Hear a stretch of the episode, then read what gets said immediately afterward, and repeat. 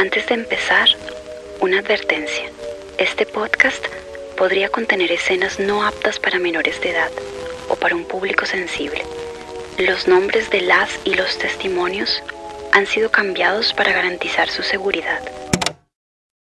Episodio 2. Presagio.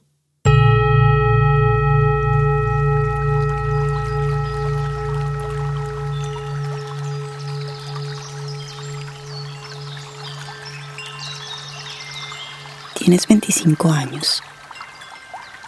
Llevas viajando sola tres meses por la ruta del sol. En el pueblo donde ubicaste tu carpa, has encontrado un refugio natural que visitas cada mañana. Te estás bañando sola en el río y de repente sientes que alguien se acerca. Es uno de los mochileros que se hospeda en el camping. Su presencia te molesta. Querías estar sola. Se posa detrás de ti. Sientes ese contacto fastidioso. Te aferra la cabeza. Te gira y coloca su frente contra la tuya. Saca la lengua e intenta tocar tu boca, que permanece cerrada y seca. Te mueves rápidamente como pez en el agua. Nadas e intentas escabullirte. Él te sigue y te atrapa de nuevo. Permaneces inmóvil, esperando que algo de esa situación cobre sentido. Pero él no reacciona y se baja la pantaloneta. Te agarra de un brazo y te aprieta duro te zafas bruscamente. Hasta allí fuiste paciente, pero ahora sientes que la ira te calienta la cabeza. No soportas que él asuma el control, porque en ese momento de tu vida eres valiente y fuerte. Viajas sola, has esquivado todas las vicisitudes del camino, así que decides tomar el control de la situación Dejas que se acerque. Cuando intenta besarte nuevamente, le das un rodillazo en la entrepierna. Le gritas. Agarras una piedra amenazándolo y corres hasta el pueblo.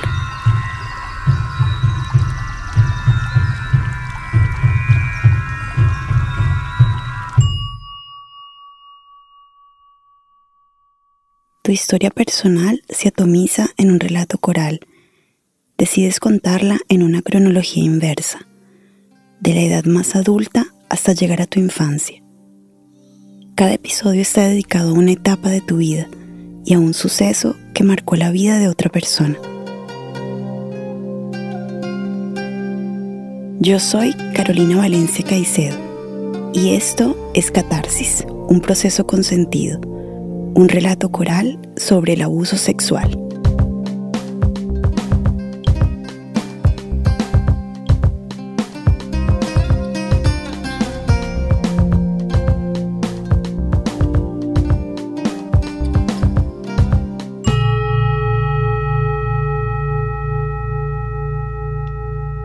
Esta es la historia de Febe. Febe no es su verdadero nombre, pero decidiste llamarla así como la diosa griega de la profecía y del presagio. Isla de San Andrés, en el Atlántico colombiano. Febe, su esposo y unos amigos decidieron irse de vacaciones. La primera noche deciden salir a rumbear. Ya por la noche yo estaba súper cansada y me acuerdo muchísimo de que yo no quería salir a pesar de que estaba en vacaciones, yo sentí que no quería salir. Mira que yo, Carolina, yo sentí como que no, tuve un presentimiento.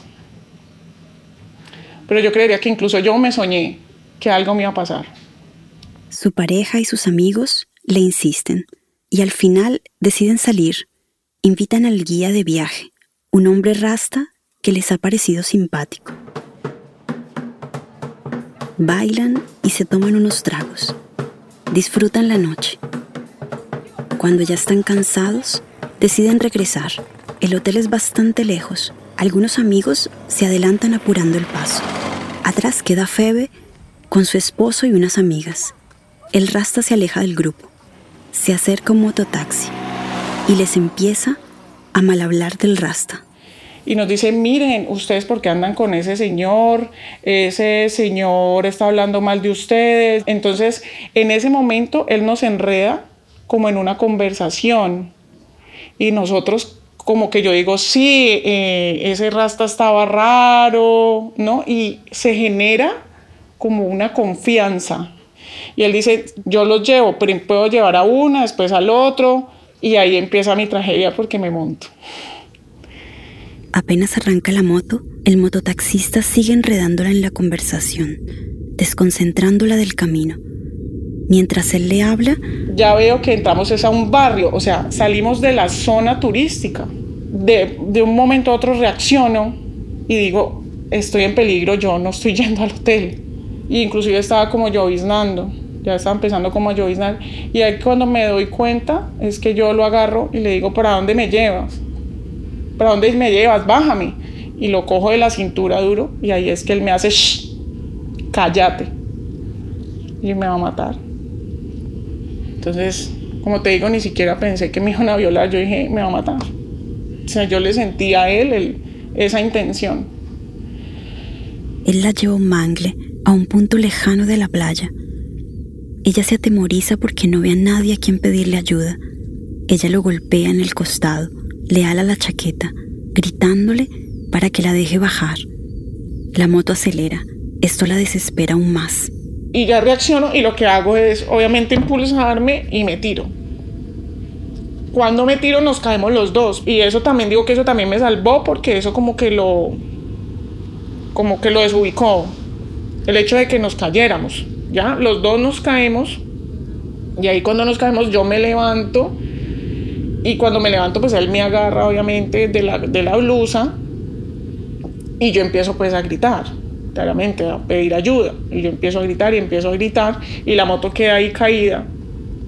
Yo no recuerdo haber tenido ya el miedo, sino que ya me dio rabia. Me dio mucha rabia estar en esa situación. Si yo no hubiera tenido como el feminismo a mi lado, de, que soy fuerte, digámoslo, mi cerebro no, si yo hubiera tenido ese pensamiento de no, soy débil, es que soy mujer, yo no me defiendo, pero yo decido defenderme, ¿sí? Yo decido defenderme. En este punto de la historia, inicia una batalla de vida o muerte. Mientras Febe te habla, se te estrecha el corazón, pero lo sabías. Cuando empezaste este proyecto, que cada relato te atravesaría como un espejo roto. Él empieza a golpearme, a darme puños literal, con mano seca. Con mano seca, puños en la cara. Me golpeó muchísimo. En la cara, durísimo, puños, pero secos. Y no sé cómo, yo dije, este man no me va a tumbar, porque si me tumba, pierdo, pierdo la batalla. Entonces lo que yo hice fue como enterrarme decidí enterrar mis pies mientras él me pegaba. No sé cómo yo hice eso. O sea, cómo todo eso lo pensé. Y empecé a enterrarme para no dejarme caer. Y yo como una vara enterrada y él golpeándome. Y yo defendiéndome, pero enterrándome. En una de esas también digo, no, yo también lo puedo golpear. Entonces me paro, le muestro puños y, y recuerdo mucho su cara de, y, creo que esto es muy importante para los que nos vayan a escuchar. O sea, yo comprobé que para él fue sorprendente verme en esa posición de defensa.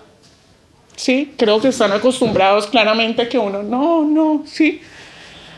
Es muy importante por eso, que sepamos que, puta, pase lo que pase, ¿me entiendes? Pase lo que pase, hay que pararse. El miedo se convierte en rabia Febe le da dos puños en la cara. Esto termina de enfurecerlo. Me, coge a ahorcarme. Cuando ya me está ahorcando y yo sí ya siento que ya, que ya me va a ahogar. O sea, yo luché muchísimo. Eso fue súper duro porque luché mucho. Y cuando siento que me está asfixiando, es que yo le, ya lo cojo y le empiezo a hacer como así y le digo que, que está bien, que yo voy a ceder.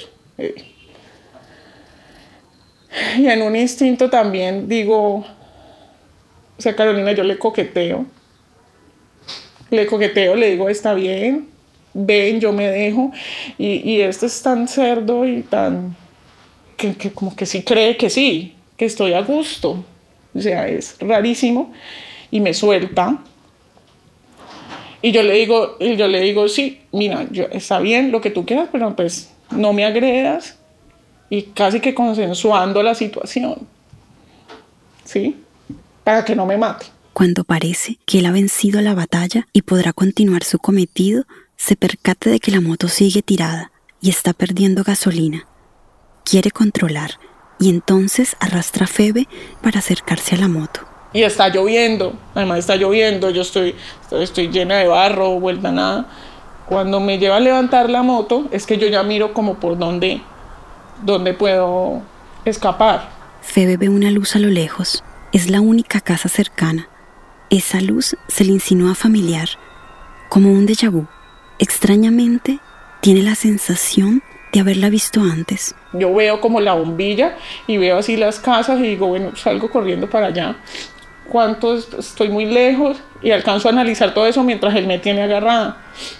Pero como me tiene agarrada, yo lo que hago es quitarme la blusa y pues claramente de los nervios me quito hasta el brasier. Quedo con mis senos al aire. Yo logro soltarme de esa manera y salgo corriendo, me caigo muchísimas veces muchísimas veces como las pesadillas, los sueños que uno quiere correr y no puede, así igualito, y alcanzo a llegar ya a una casa. Pues ahí yo ya entro como en cunclillas además, entro en cunclillas, mis piernas, pues hasta ahora tengo cicatrices, y yo me arrastro por esa casa y empiezo a golpear durísimo y a pedir ayuda, y nadie me abre parecía un, lugar desolado, nadie me abre, nadie reacciona, no sale nadie. Y yo golpeo hasta que por fin ya una señora sale enojada, que qué pasaba.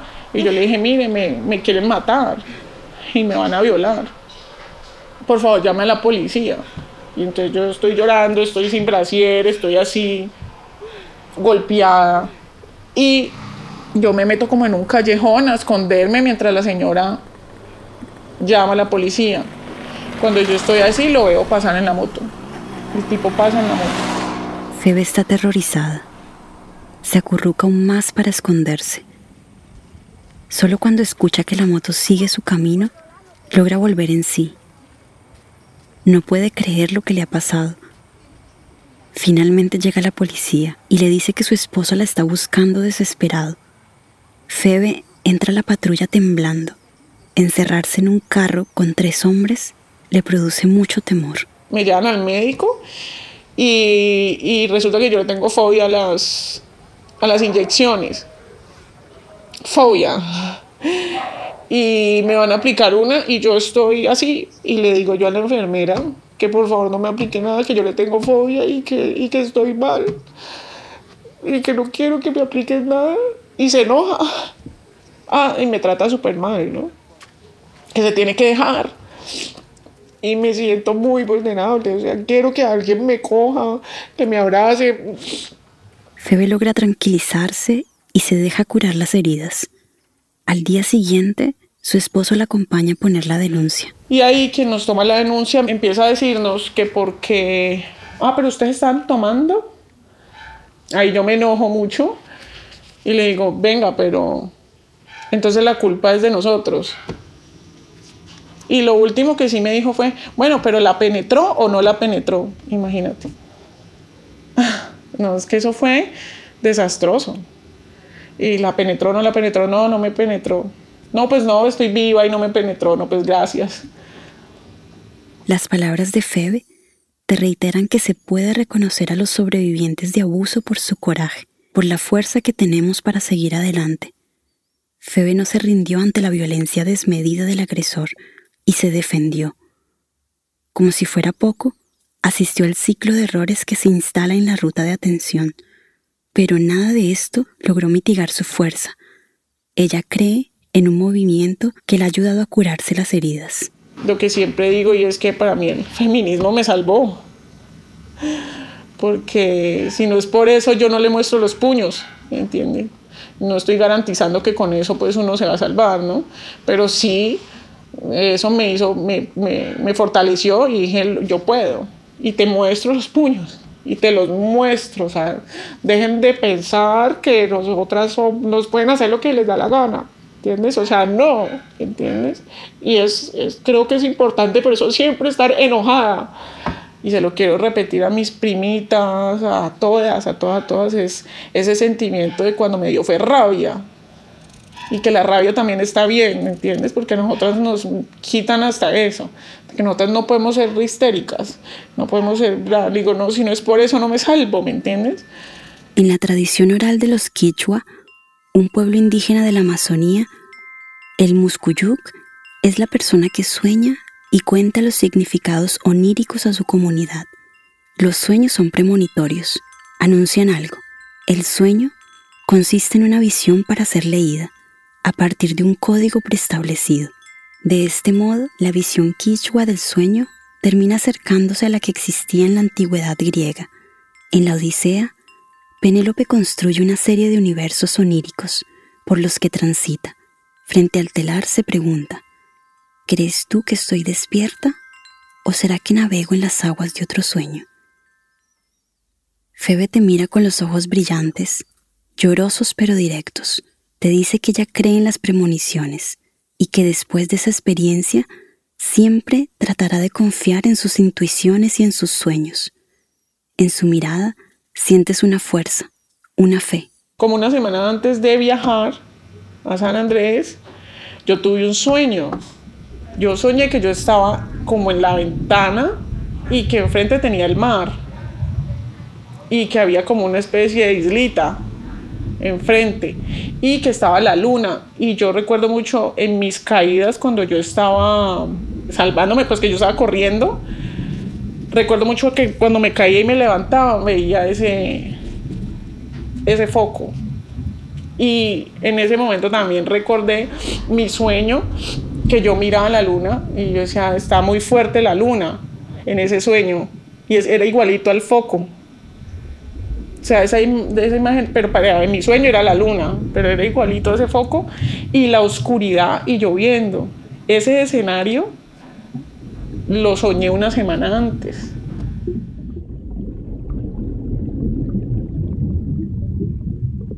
Ambas, tú y ella, hubieran querido que todo lo que les pasó fuera un sueño. Es la primera vez que hablas con Febe. Cuando termina su historia, se miran, refugiadas en una complicidad que ya no necesita de palabras. Mientras reescribes su experiencia, te reconectas con el sentido de catarsis. Sacar a la luz estas historias, sus procesos de sanación, para crear un debate sobre el abuso sexual.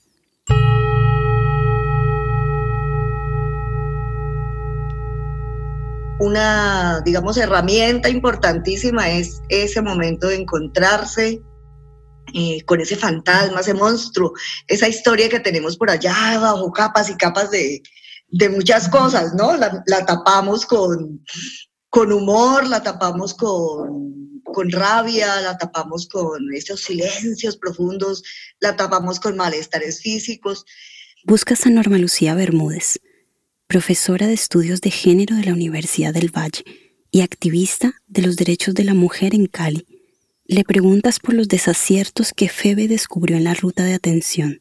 Los funcionarios y funcionarias a cargo de la ruta eh, no, pues no están preparados, no tienen la sensibilidad, creen que si, si no llegas golpeada y derrotada, no, no eres víctima. Si llegas con una actitud fuerte, esa no pudo haber sido víctima, no es como es de brava, no es como es de tal.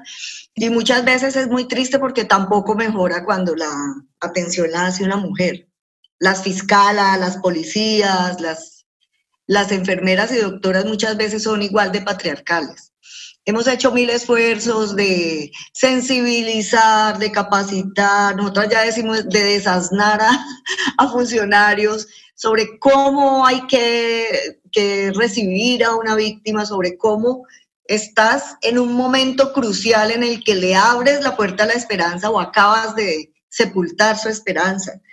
Puedes echar años atrás la sanación de esta mujer con una actitud de esas. Tenemos una deuda histórica con las mujeres y las niñas que llegan al Estado buscando restituir sus derechos, buscando justicia, buscando una atención en salud digna y no se la brinda, el Estado no le brinda dignidad a las víctimas. Norma escucha el relato de Febe y te subraya el valor de fomentar la confianza de cada mujer en sí misma. Todos en este sistema de jerarquía nos enseñan la indefensión, nos enseñan que no hay nada que hacer, que nuestro único destino es rendirnos a ese, digamos, a ese poder desmedido. Entonces es como una, unas profecías de fracaso que nos instalan.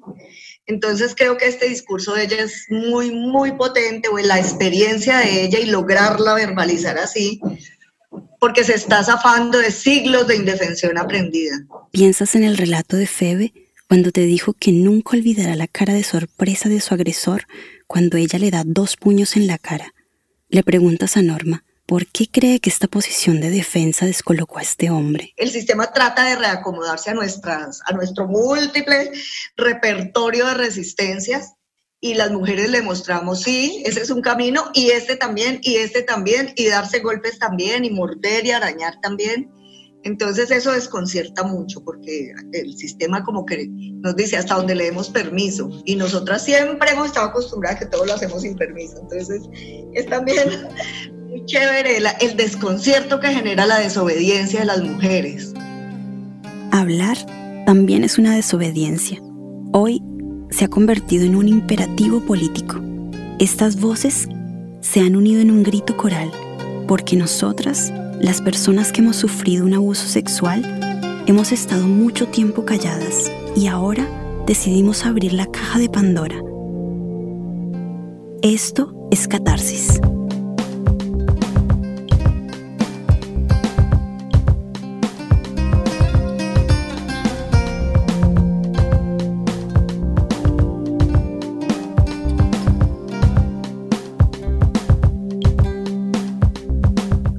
Catarsis, un proceso consentido, fue producido por Botafuego Audio, escrito y narrado por mí, Carolina Valencia Caicedo.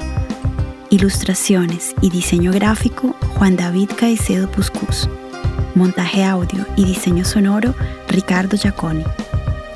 Agradecemos especialmente a Febe por su valiente testimonio y a Norma Lucía Bermúdez por su valiosa participación en este episodio. Este podcast se realizó gracias a la beca Prácticas Creativas de Producción Sonora Digital Podcast del Programa Nacional de Estímulos del Ministerio de Cultura de Colombia. Síguenos en nuestras redes y en botafuego.org, una plataforma de podcast y audiodocumentales donde encontrarás todas nuestras producciones.